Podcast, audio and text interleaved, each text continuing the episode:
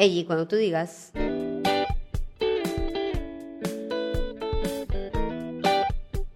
Bienvenidos a Yo por la Tierra, el podcast con ideas para cuidar el planeta.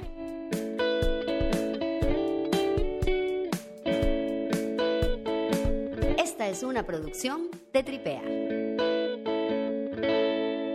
Hoy en Yo por la Tierra, nuestras acciones en la ciudad y su efecto en el océano. Tenemos como invitado a Andrés Fernández. Andrés es comunicador con 25 años de experiencia, director creativo, productor, guionista, asesor de comunicación empresarial y político. Andrés ha sido premiado en festivales internacionales como Cannes, FIAP y London Festival, campeón nacional de surf por seis ocasiones, top 10 de Latinoamérica. Andrés es activista pro océano, embajador del océano ecuatoriano por parte del Ministerio de Turismo y embajador del Océano, Esteros y Ríos de Guayaquil por parte de la alcaldía de esta ciudad.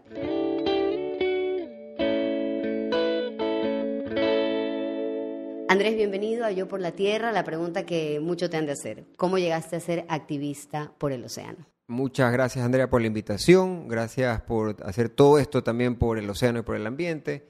Este, mira, a mí me, me, me nació por un tema de coherencia porque yo, como tú sabes, siempre he estado surfeando, he estado en el mar envuelto, y un día, eh, surfeando en montañita, eh, me empecé a enredar con fundas plásticas, surfeando. Y lo que te pasa, eh, las tablas tienen quillas abajo, ¿no? Entonces, cuando hay un, elemento como una funda plástica, tú estás surfeando y te frena, entonces te empiezas a caer. Yo me caí y me, y daba cuenta que tenía estas fundas y empecé a como a notar eso de ahí, y empecé a recoger las fundas, a guardarlas en en el, en el bolsillo del pantalón, esto fue como hace 20 años y ahí después me fui enterando, justo en esa época empezó a ponerse por suerte de moda el tema de que hay que cuidar el océano. Y ahí me di cuenta todo el daño que hacían los plásticos de un solo uso para el océano, ¿no? O sea, nosotros los usamos pocos segundos y se quedan 500 años o no se sabe cuándo todavía porque todavía no hay no está la, la estadística.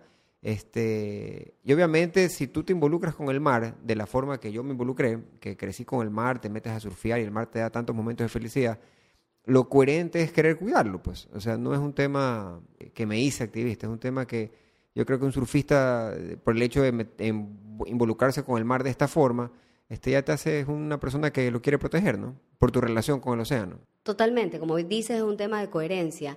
Y hay, hay datos que son realmente impactantes. Mira este dato de la ONU. Todos los años se vierten en el océano alrededor de 13 millones de toneladas de plástico.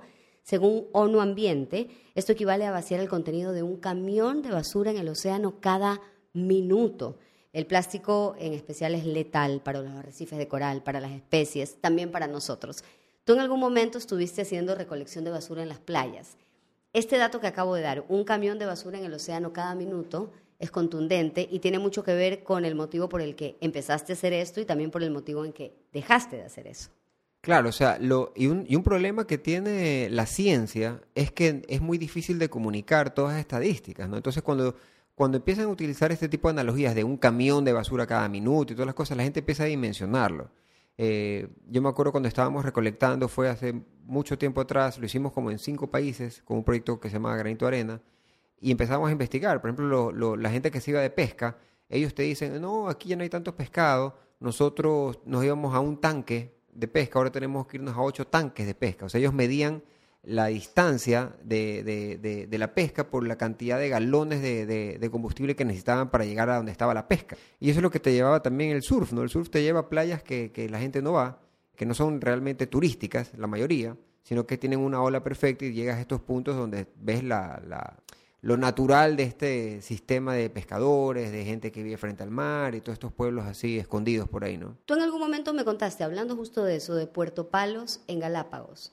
¿Por qué se llama Puerto Palos y ahora qué hay ahí? ¿Cómo funciona el tema? Hay en la isla de San Cristóbal, del lado este de la isla, que es el lado que le da la cara al continente, hay una, un, un espacio que le decían Puerto Tablas porque hace mucho tiempo los, los barcos eran hechos de tablas. Entonces los, los barcos que naufragaban por ahí, por temer las corrientes, todas esas tablas caían y, se, encallaban en este puerto tablas. Por eso le llamaban puerto tablas.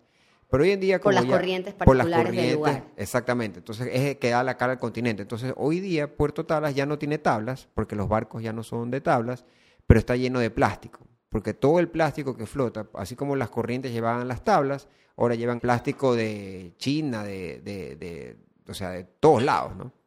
Correcto, y eso te iba a decir, muchas veces vemos la botella y la botella tiene una marca de un lugar que no conoce, acabas de poner el ejemplo, de China, eh, y esto también nos da esta sensación de circularidad, de absoluta conexión, ¿no? Hace poco incluso yo estuve celebrando el Día de los Océanos en Quito y me gustó muchísimo que una marca que está trabajando mucho en el tema celebra el Día de los Océanos en Quito al pie del río San Pedro, ¿no? Porque era una manera de decir, venimos a este proyecto donde vamos a tratar de detener que llegue este plástico, que salga de este río, porque por más que estés en Quito, eso va a llegar al océano. Entonces, es buenísima también esta sensación de circularidad y de conexión absoluta, donde al final de la historia, no importa dónde estés, todo puede llegar al océano. No, y, la, y a ver, el agua que llega al mar sale del Cotopaxi, pues si lo queremos poner así, ¿no? Entonces viene de la nieve, se hace río, va por ahí, llega a los mangles, se va al océano. Este, y eso es muy importante porque mucha gente que está en las ciudades, ya sea en Quito, Guayaquil, donde sea, se siente lejana al océano y no lo está. O sea, eh, el plástico que, consumes tú en, Quito, el, hábito de consumo que tú tengas, o sea, todo esto impacta al ambiente y al océano. Y, no hay que sentirse lejos del océano por estar físicamente lejos. Recuerden que donde hay agua, esa agua va a llegar al océano en algún momento. ¿Qué te parece esta, esta frase que estoy viendo en este informe de, de la ONU? Para que la compartas tú. Los ríos, autopistas de desechos plásticos autopistas de desechos plásticos, como para que grafiquen ahí. Y, lo que dice también este informe, me parece súper interesante, es que cerca de la tercera parte de la población mundial vive en las riberas de los 122 ríos más contaminantes del mundo. Entonces, imagínate, una tercera parte de la población, ¿y qué sucede con esos ríos? Bueno, ahí va el plástico, ahí va. Y, y es súper interesante, Andrés, y tú y yo hemos conversado muchísimo, he tenido el gusto, que la gente entienda que esto no es una guerra contra el plástico, sino contra nuestras costumbres de uso alrededor del plástico, ¿no? Así es. Y ahí hay una frase que tú me la enseñaste hablando de, haber conversado bastante, que es que tu, tu dólar eh, vale, más, que tu vale más que tu voto. Una frase, de Tom Saki. La he dicho en todos los programas acá porque me es parece muy que es buena. Desde que la dijiste la repito yo y te doy el crédito, obviamente. Nunca me acuerdo del autor, pero digo que tú me dijiste el autor. Este, y es súper fuerte porque ahí te das cuenta que cada uno puede poner su granito de arena y hacemos una diferencia grande, ¿no? O sea, por ejemplo, por suerte las empresas están motivándose a hacer estos temas ambientales. Entonces, el escoger un producto que sea amigable con el medio ambiente, eso hay que hacer, me explico. Si hay unos zapatos que están hechos con redes de, sacadas de los, de los pescadores, ese tenemos que hacer. O sea, tenemos que nosotros motivar a que las empresas este, cuiden el océano y, ponerlo de moda, ¿no? En algún momento conversamos que la moda está repetir la ropa, por ejemplo, ¿no? Claro, y de hecho, ¿sabes qué? Me parece, me parece buenísimo lo que tú estás diciendo, porque el ecocapitalismo es buenísimo, ¿no? La parte, no solamente de esa responsabilidad extendida, de esa responsabilidad socioambiental, sino de ya tener una convicción absoluta como marca de que tú puedes hacer la diferencia. Entonces, eso de ahí funciona increíble. Andrés, cuéntame un poquito eh, sobre estas designaciones. Vamos a empezar con la de embajador de ríos, esteros y océanos de la ciudad de Guayaquil. ¿Cómo fue eso? ¿Cómo llegaste y qué significa también? Mira, en fines prácticos es un cartón. es un cartón porque es enorme y toda la cosa. Pero, pero en realidad en su momento salió, la alcaldía estaba lanzando este tema de los plásticos de un solo uso, en su momento. Este, yo estaba haciendo el programa de Road Trip con ellos entonces, para validar un poco la gestión que estaba haciendo, este, es distinto que venga el campeón, ex campeón de surf a llevarte a que venga el embajador del océano, ¿no? Y eso empezó desde la época eh, del gobierno, eh, hace dos gobiernos, este, donde el Ministerio de Turismo me dio eso ahí porque conseguí que la gente de Metallica se venga conmigo a Galápagos, imagínate. No. Claro, porque... Así nomás, ¿no? Así nomás, sí. Ya. Lo que pasa es que tenemos un amigo en común llamado Chris Evans, que no es el actor, pero es otro amigo común, que hasta la, fama hasta los de Metallica nomás, claro. Que Chris Evans surfea también, por si acaso. ¿ya? Pero él es el vicepresidente de Visla, que es una marca, una, una, una marca de ropa en California, que es eh, surfea, entonces somos amigos contemporáneos.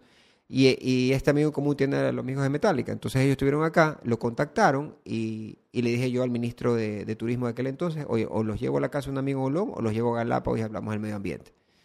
Entonces lo llevé a Galápagos, hablamos del medio ambiente y fue un ¿Y boom. Qué? A, todo a todo esto la pregunta, ¿todos los de Metallica surfean? No, no, dos. Dos de los... me- de- el, el bajista, Rob Trujillo, y Kirk Hammett, que es el guitarrista. El guitarra, amigos. Ahora mismos amigos, claro. Íntimos amigos, claro. y ¿cómo se llama? Y, y uno vive en California, que es el bajista, y el, y el guitarrista, que es Kirk, vive en Hawái, por ejemplo. O sea, para que veas, o sea, son, O sea, dos puntos de surf son Ah, absolutos. surfistas, son surfistas de verdad, claro. ¿Y qué tal Entonces- el activismo? Me parece chéverísimo esta oportunidad, ¿no? Estás hablando de leyendas de la música. Claro, claro, no, y- el impacto que ellos le digan al mundo, oye, estoy en un lugar que está, es, es espectacular, estoy surfeando junto a lobos marinos, esto está increíble, todo, cuidemos el océano, es mucho más fuerte que todos los esfuerzos que tú y yo hagamos aquí juntos, ¿me explico? Totalmente, En, un- en un solo, en un solo post de los tipos, el mensaje, la gente empezó a comentar el lado sutil de Metallica. O sea, tú te imaginas Metallica hablando bonito de un lobito marino. ¿me explico? O sea, no, no, no, no juega, pues, ¿no?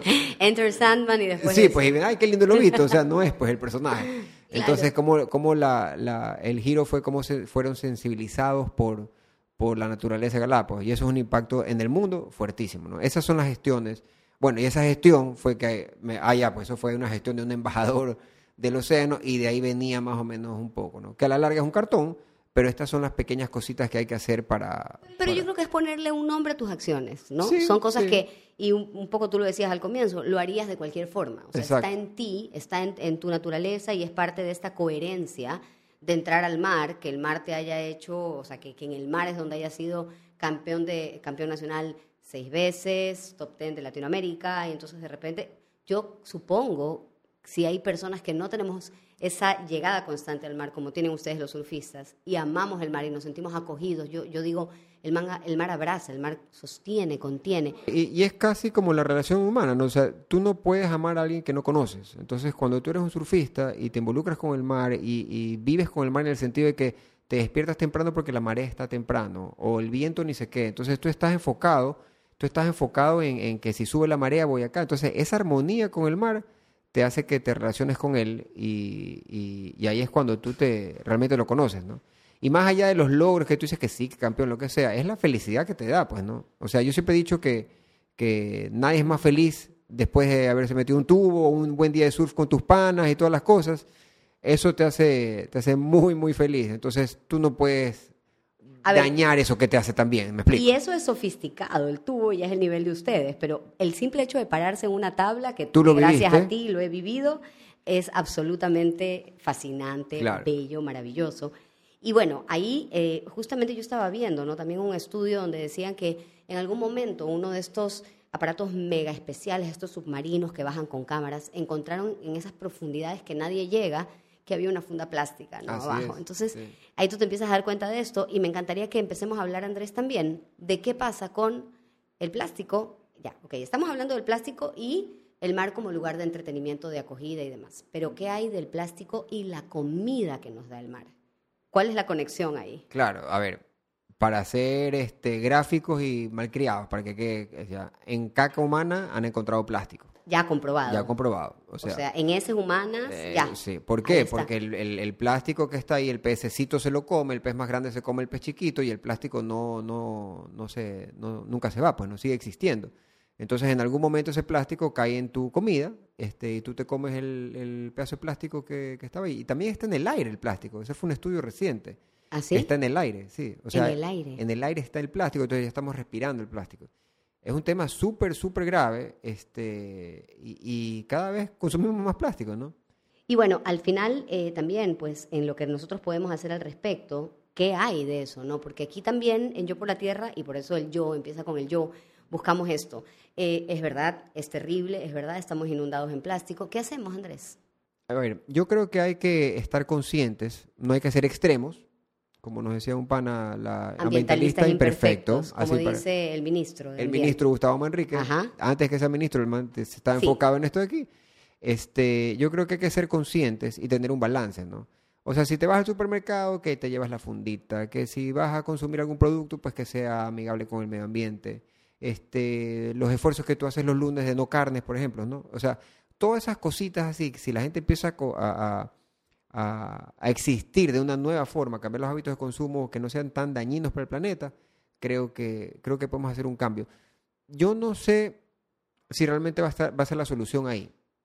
O sea, como el planeta, o sea, el océano puede vivir sin nosotros, nosotros no podemos vivir sin el océano. O sea, si no estamos, los seres humanos no estamos aquí, el planeta va a estar súper bien. y, fue un, ejercicio en la pandemia, ¿no? Cuando, cuando no hubo mucha comunicación ni nada, el planeta empezó a florecer. Entonces, ahí es que venían los ambientalistas ya exagerados, que no, no es mi caso, ni el tuyo, entiendo, este, que sí, nosotros somos el virus y la vaina, pero hay que armonizar, ¿no? Hay que empezar a coexistir con el planeta y estar conscientes de eso, ¿no? Esa, esa arrogancia del ser humano de que lanzas una basura y ya pues se pierde en el océano y ya no la veo, ya no es problema, sí nos está pasando factura y nos va a pasar una factura súper fuerte. Y ese tema de coexistir me parece buenísimo. Este, de hecho, en algún momento lo vi, ¿no? Eh, lo he visto, en, en, muchos momentos, mejor dicho, me corrijo. Y es este tema de el hombre como centro y todas las especies y la naturaleza alrededor versus la realidad. La naturaleza como centro y el hombre siendo uno más de esos elementos, sin negar que nosotros hemos llegado a un nivel de desarrollo impresionante, gracias sobre todo a la comunicación, pero que somos parte de, muchas veces, y eso también lo, hemos, lo he conversado mucho con amigos ambientalistas, eh, decimos como cuida la naturaleza y es como que uno dice, allá la naturaleza, acá yo. Sentimos como esa sensación de lejanía.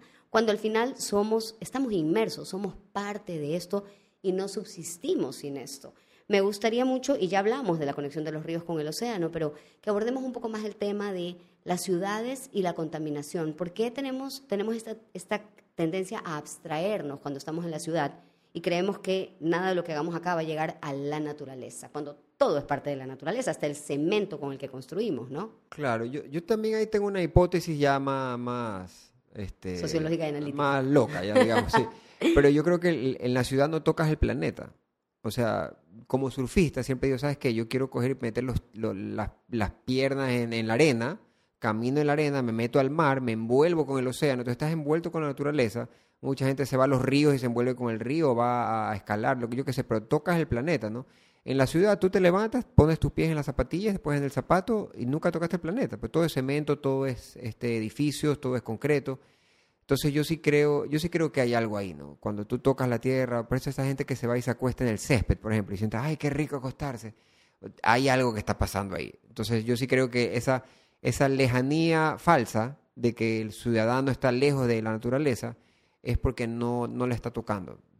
¿Y tú crees que eso nos, nos hace como más egoístas, más abstraídos, menos conectados con...? estás, estás viendo el celular, estás viendo la tele, estás viendo en un cuarto pequeño, no ves los horizontes, pero, pero sí creo que si te acercas al, a la Tierra, o sea, tocas el planeta, este, no te vas a sentir tan alejado, ¿no? Y por eso creo que la gente que vive en edificios este, y que no va frecuentemente al, al planeta a tocarlo, eh, se va a sentir alejada, pues un tema...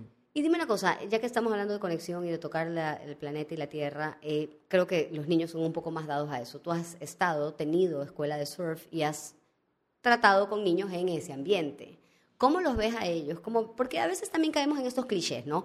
Los niños son el futuro del planeta, los niños... Y, y, yo solo me pongo a pensar, no, porque les estamos dejando toda la responsabilidad de ellos y nosotros debemos actuar ahorita en presente, como los adultos responsables que deberíamos ser. ¿Cómo ves a los niños en esos entornos? de conexión con el océano, con la naturaleza. ¿Qué, ¿Qué, nos puedes compartir de eso? A ver, los niños les encanta, se meten y son felices, quieren meterse a cada rato, pero no me voy a ir con el cliché de hablarte de los niños. O sea, yo lo tengo clarísimo cuando yo era niño y vivía eso. O sea, yo me metía al mar, los bloqueadores de sol no eran como ahora son ahora. O sea, te achicharrabas, te reventabas, las ampollas, todo lo que tú quieras. Pero el tema de estar metido en el mar y que te daba felicidad y te metías todo el día y todo el día y todo el día es un tema, o sea, por eso hay una frase que es eh, Only surfers know the feeling, solo un surfista entiende ya. Entonces, ese, ese, ese bichito de la felicidad, este, cuando te paras en la tabla lo sientes. Tú ahora de grande te paraste en la tabla y dijiste qué bacán. Imagínate los niños que están descubriendo, ¿no? Entonces empiezan y son mucho más ágiles, todo. Se meten y se quedan enganchados. Es muy poco los niños que se meten a surfear y después dejan de surfear. O sea, o dejaron porque no los papás no los apoyaron, o porque vivieron lejos, porque yo qué sé, pero es, muy difícil que un niño se pare en una tabla y diga, no, ya no quiero hacer esto. E, eso, eso a mí no me ha pasado, por ejemplo, no he visto. Y, yo me acuerdo cuando era chica, iba mucho al mar, muy, éramos muy, muy marinos en mi familia, y me acuerdo mi pobre madre parada a las 5 de la tarde al pie del mar diciendo, salgan, salgan. y no quiere salir, cuando entras al mar no quiere salir. Hablemos de las comunidades costeras. em, ¿qué tanta conciencia o no ves ahí? Yo, yo he hablado mucho con personas que les ha tocado educar allá, incluso sabiendo que hay muchas personas que viven en las comunidades costeras y no saben nadar. ¿Ves conexión? ¿Ves desconexión? A mí me pasó en la época de Granito Arena, por ejemplo. Yo acudí a estas comunidades costeras, este, les enseñaba a surfear a los chicos eh, y un día unos chicos empezaron a no ir a las escuelas, a, las clases, ¿no? Y después los veía golpeados, ya temas fuertes. Uy. ¿Qué pasó? Los papás le habían golpeado por meterse al mar, porque el mar mata, el mar es peligroso. Entonces, hubo una intervención heavy, ¿ok? Este, y nos dimos cuenta que esta gente que vive en, frente al mar no se involucra con el mar. Entonces, lo que parece pobre señor, este, lo que él mataba, o sea, para el mar mata, para el niño era un parque de diversiones. Entonces, el día que haya un tsunami, me estoy inventando que algo pase y tengan que meterse al mar, el niño va a sobrevivir y el padre no, porque el padre no sabía nadar. Me explico, pero vive frente al mar. Y ahí viene también un tema cultural. Esta gente que vive frente al mar no ve el mar como nosotros lo vemos. Un surfista lo ve como un parque de diversiones y tu estilo de vida cambia. Te levantas temprano, empiezas a comer sano, empiezas a cambiar todos los hábitos de, vida, ¿no? En estos pueblos que están votados. Pero esto, estas personas que viven frente al mar y no lo ven así, tratan de ir a buscar el éxito de la ciudad, por ejemplo. Y se chocan con otras realidades y empiezan a, fracasar. Vuelven y hay unos problemas heavy en los pueblos que están votados y, y, mucha gente no tiene acceso a esos problemas como para solucionarlos, ¿no? Entonces, este, de hecho, con, la prefectura de Guayas estamos haciendo un proyecto en Engabao, por ejemplo. Para, las comunidades. Las, eh, detectaron un problema social con las niñas de Engabao y estamos haciendo una escuela para niñas. Entonces ya llevo, ya hicimos tres meses una escuela para niñas de Engabao, este, porque el, el, modo operandi era que las niñas sean madres antes de que cumplan 18 años. Okay. Y descubrieron ahí, por el mismo pedido de las niñas, que el surf era un tema especial para ellas, porque ellas ven que todo el mundo surfea, entonces quieren ser y empezaron a surfear ahora. Entonces tú ves a las niñas ahora empoderadas. Qué solamente por tres meses de surf y la ves en otra actitud y empiezan a crecer. Y justo tenemos una campeona ahí que se llama Génesis Borja, que eh, nació ahí. En Engabao. En, Engabao y es súper buena, está compitiendo internacionalmente y todo. Y es una chica que va a ser una, o sea, va a protagonizar en el surf internacional, espero, ¿no? Si sigue, si sigue así como está. Entonces, hay un, hay un cambio social ahí en un pueblito que la gente no le para mucha bola pero que tiene una de las mejores olas del país. Entonces, y estas niñas, al aprender a surfear, si, tú eres un surfista y vives frente a una ola, vas a ser una persona feliz, ¿no? Imagínate si no surfeas y ves el mar y lo ves con un tema de rechazo, como el padre que te dije de este, de este chico, este, y lo ves como que mate. Entonces, vives, ves el mar y no significa nada para ti. O significa algo malo, peor aún. Peor todavía, estás amenazado. O sea, vives en un estado de estrés porque no sé. Entonces no es así. Entonces yo creo que hay que acercarse al océano y la gente que vive frente al mar, no todas están cerca del océano, ¿no? Y por eso ves todas esas escenas de borrachos en las gestas. O sea, hay un tema social súper heavy que hay que este, indagar. Y es, y es un tema ancestral prácticamente, parece mentira, pero se pensaba distinto y yo justamente, gracias a Daniela Gil, que es bióloga de la Fundación Amiguitos del Océano, ella se dedica a educar a los niños de las comunidades costeras para acercarlos al océano, porque tal cual lo que tú estás explicando, están sumamente alejados, muchos no saben nadar y, está todo esto. Me ha encantado incluso lo que nos has contado de las chicas y de cómo eh, se está también abordando un, tema social tan profundo como el de ser madres antes de tiempo, el de una sentencia que te, que te corcha desde lo profesional, lo, bueno, iniciable, ¿no? De lo académico, profesional, de la independencia, y ahí vienen muchas dinámicas que son muy dañinas. Em, en lo que respecta a la conexión con el océano y por ende cuidado del océano, porque ya hablamos de la maravilla que hace psicológica y socialmente esto a los chicos y a las chicas. Pero ¿qué hay en, eh, cuando ya los ves un tiempo surfeando de su conexión con el océano y su predisposición a cuidarlo? O sea, es, es casi que es, coherente. Me explico. O sea, tú no ves un... Debe haber de todo, pues, ¿no? O sea, para mí no me he topado un, un tipo que surfee bien que coja y te saque una funda y te la bote. O sea, es como que, o sea, desentona, es como, no sé, pues es como verlo vestido este con Gucci en vez de con Vila, me explico, o sea, no, no va con, no va, no es coherente. Entonces, eh, yo creo que se conectan con el mar y es un tema de, coherencia. O sea, el mar me, me, hace bien, yo no le voy a hacer daño a él, ¿no? Es un tema de relación. Entonces, eh, muy difícil. Es casi que automático, entonces. Yo creo que sí. O, sea, es una, una causa-efecto ahí. Sí, puede haber casos que si la familia de repente coge y bota las cosas, me explico, o sea, debe haber, pero, pero en nuestro involucramiento, este, cada vez que hacemos estos temas, hacemos, por ejemplo, el calentamiento es con recolección de basura, o sea, esas sentadillas que tú haces para recoger basura. Entonces, siempre vamos metiendo ese tema, ese discurso ambiental, ¿no? Más allá de que, de que no es parte del proceso, pero, pero por default te sale por un tema de, coherencia y, de involucrarse con el mar. Es lógico. Andrés, tú eres comunicador, yo soy comunicadora y ahorita dijiste algo, lo de recoger basura. Yo creo, y dime tú si estás de acuerdo, que el tema de recoger basura en las playas, para mí el propósito final no es limpiar la playa, porque ya nos acaban de decir que cada minuto se vacía el equivalente a un camión de basura en el océano. Entonces no hay grupo humano, a menos que todo el mundo se ponga a recoger basura, que logre eh, detener esto, ¿no? Yo lo veo más bien como un contundente camino para comunicar lo que está pasando. Es decir, si yo recojo basura y te muestro el saco que llené en tan poco tiempo, o te empiezo a mostrar el microplástico una vez que ya lo cerní de, la arena, te voy a mandar un mensaje. No sé si tú tienes la misma conclusión que yo. Sí, y, uno está arando en el mar cuando recoge basura para ser eh, honesto. ¿Ya? Pero el mensaje de, oye, yo estoy recogiendo basura, esperemos que incomode al que la bota, por lo menos. ¿Sí me explico? Y cuando hubo este problema en Puná, ¿te acuerdas que removieron las tierras, algo en Puná, y salió un pocotón de plástico que estaba enterrado debajo del lodo, de la arena, de todo O sea, yo creo que, que, hay mucho más plástico del que recolectamos.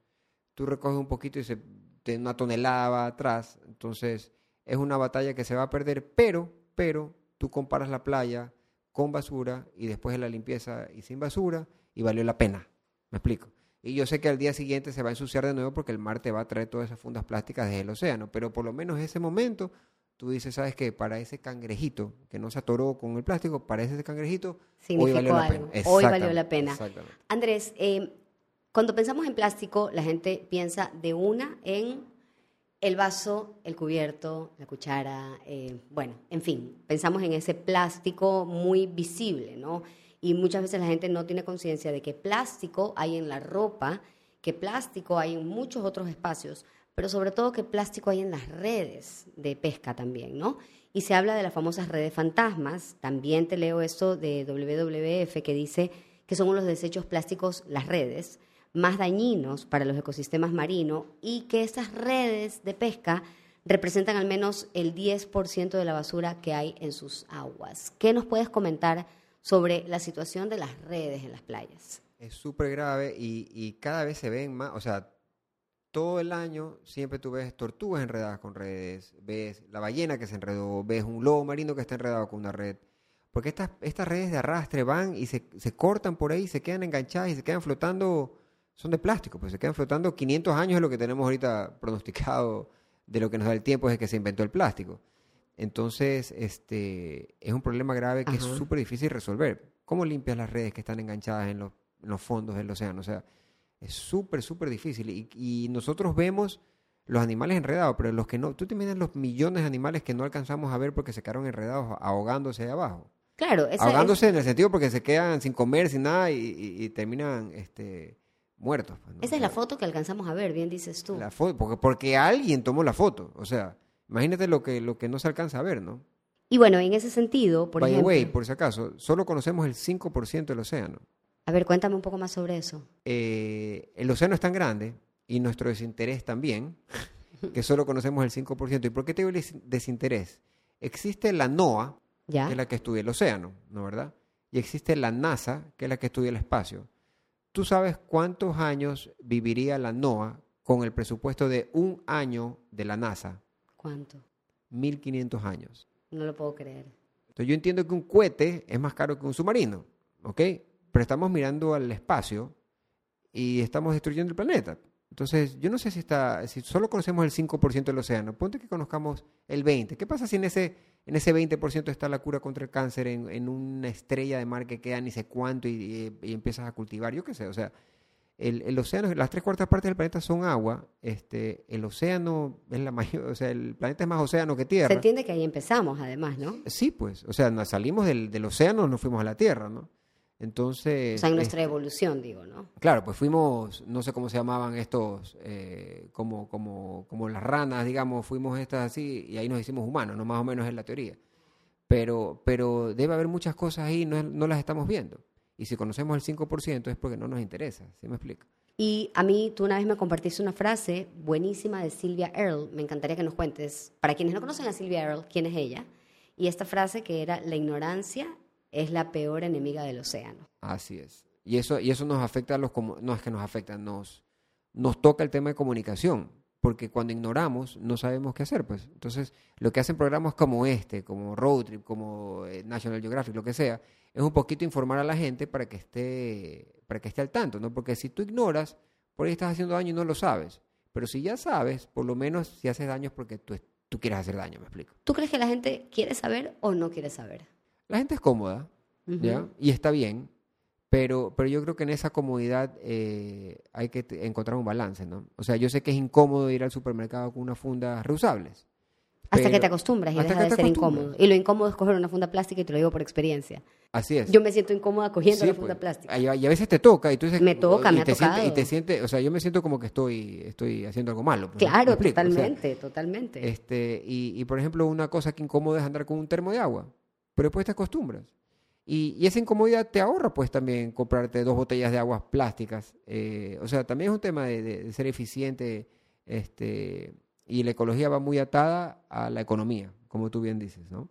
Totalmente. Cuando ahorramos, eh, mejor dicho, cuando somos conscientes ecológicamente y tenemos estas acciones así muy específicas de la reutilización, de la reducción y demás, terminamos ahorrando. Muchas veces la gente piensa que es al contrario. Me gustaría escucharte un poquito más sobre el tema, por ejemplo, del estero. El estero en Guayaquil.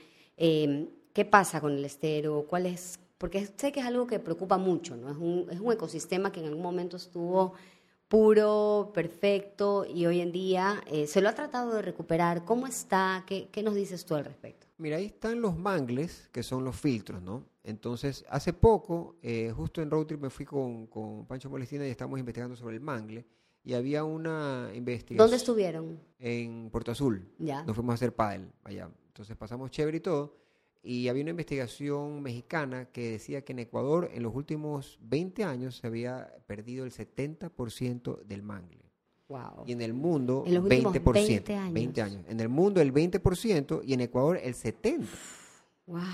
Y, y, el mangle este, no solo te filtra en lo que estamos hablando para los esteros, etcétera, sino que el día de mañana hay un tsunami o algo y te protege la población.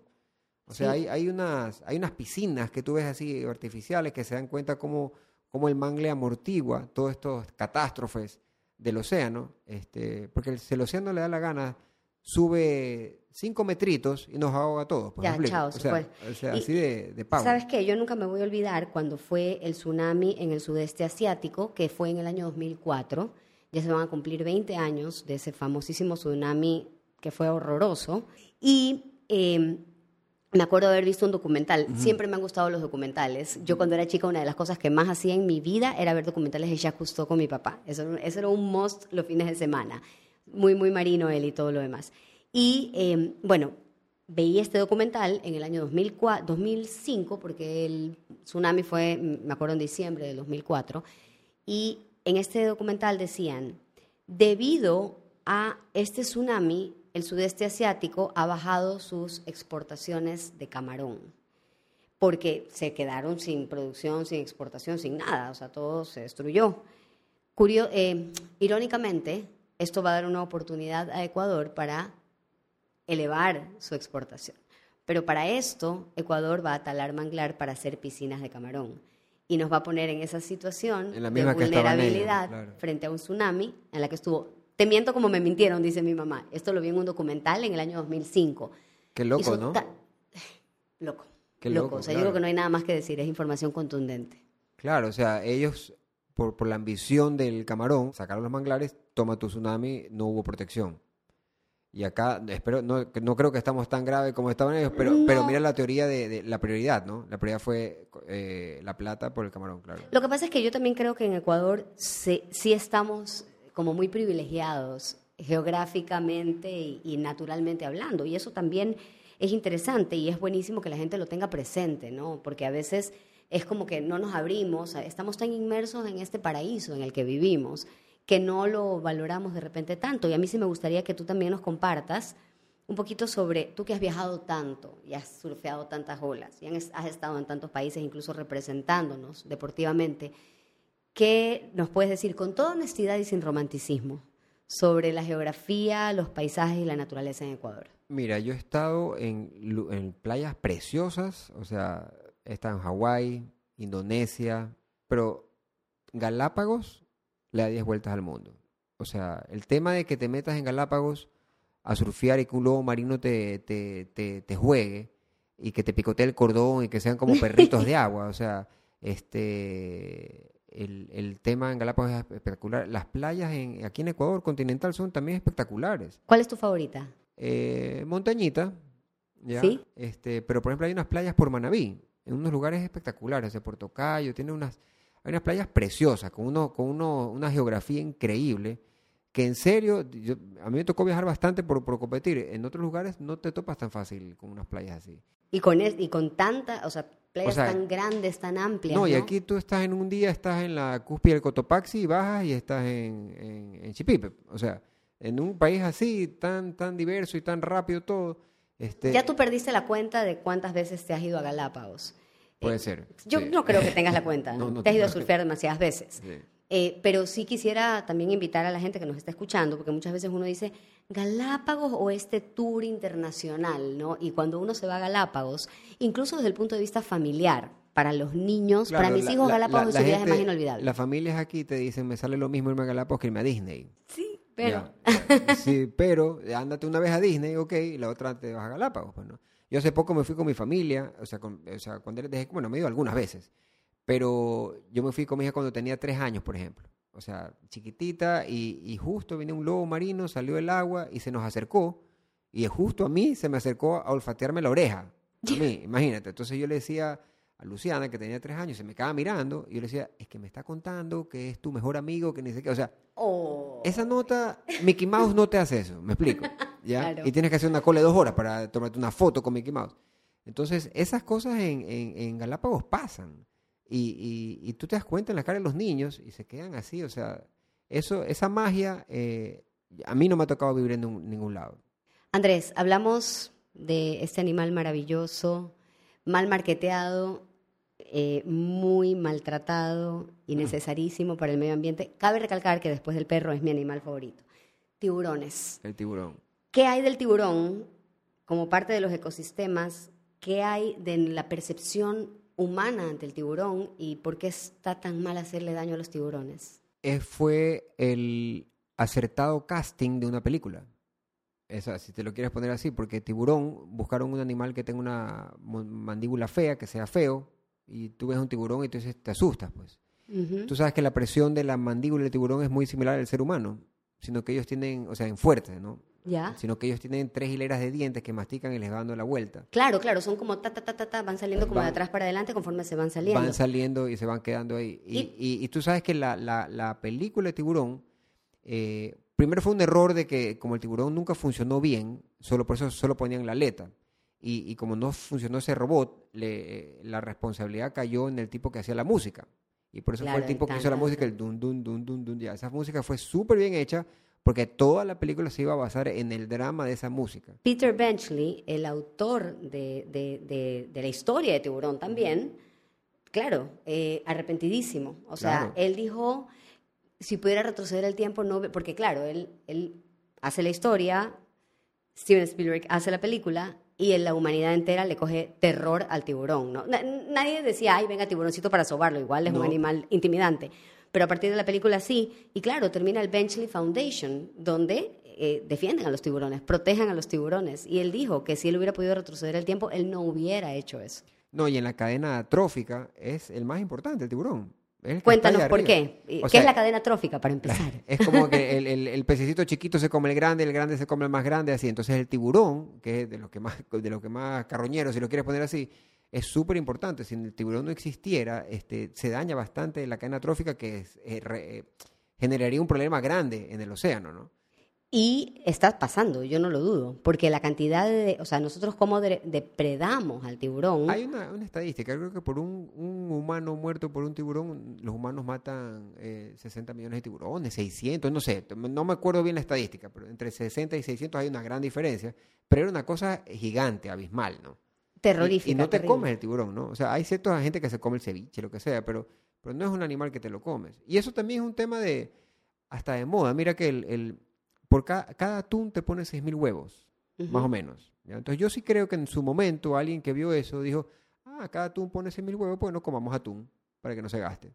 Hoy el día el atún está, puede estar, o sea, puede que se gaste en el océano, ¿no? Para tenerlo claro.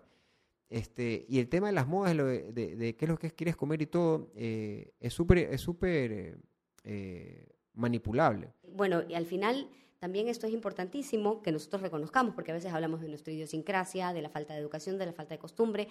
Pero ¿qué pasa con los ecuatorianos, Andrés, en la veda de cangrejo, que es así como tema sagrado para los guayaquileños? ¿Alguien come cangrejo cuando está en veda? Muy raro. No, ahorita es, muy raro. Es muy, te, ven con mala cara. Es mal visto. Pero al principio, al principio, no, pues es que está en veda, pero yo tengo un pana que me las vende, que ni sé qué, o sea, la, la viveza criolla, ¿no? Pero, eso te demuestra que somos capaces de respetar capaces de, de cambiar. Y, otra cosa que no tiene nada que ver, pero eh, cambiamos el tema del, del globazo de carnaval. eso era una cultura ecuatoriana súper fuerte y difícil de cambiar, y se cambió. Entonces, si estas cosas tan complicadas como decirle a, un país, oye, no comas cangrejo por X cantidad de tiempo, que yo lo veo imposible, pues, ¿no? Sí se pudo, sí me explico. Entonces, este, más cosas han de poder también, ¿no? O sea, nuestra conclusión es que eh, con comunicación y con educación todo se puede cambiar para bien. Claro, o sea, la ignorancia es el peor enemigo del océano. Basándose en esa frase, tú tienes que comunicar para que no seas ignorante. Y si comunicas bien, este, la gente puede dejar eh, de ser ignorante y hacer algo al respecto, ¿no? Tu conclusión, Andrés, sobre esta conversación sobre el océano, ya que eres embajador del océano y de los ríos y esteros, desde la ciudad hasta el océano. Este, yo creo que cada uno tiene un, un, propósito y tú puedes estar eh, de cosita en cosita, de gesto en gesto, de hábito en hábito, eh, haciendo una gran diferencia, ¿no? Si tú lo haces y lo replicas y más gente te sigue, este, en buena hora, ¿no? Ya te digo, es un tema de supervivencia. Eh, nosotros no vamos a ver el daño tanto, pero nuestros tataranietos este, posiblemente estén viviendo en un mundo feísimo este, gracias a, a nuestra irresponsabilidad. Así que nada, a, cambiar un poquito los hábitos de consumo y preocuparse por el océano. Muchísimas gracias, Andrés, con nosotros. Bueno, Andrés Fernández, embajador, activista del océano, embajador del océano ecuatoriano y de ríos, esteros y océano de Guayaquil.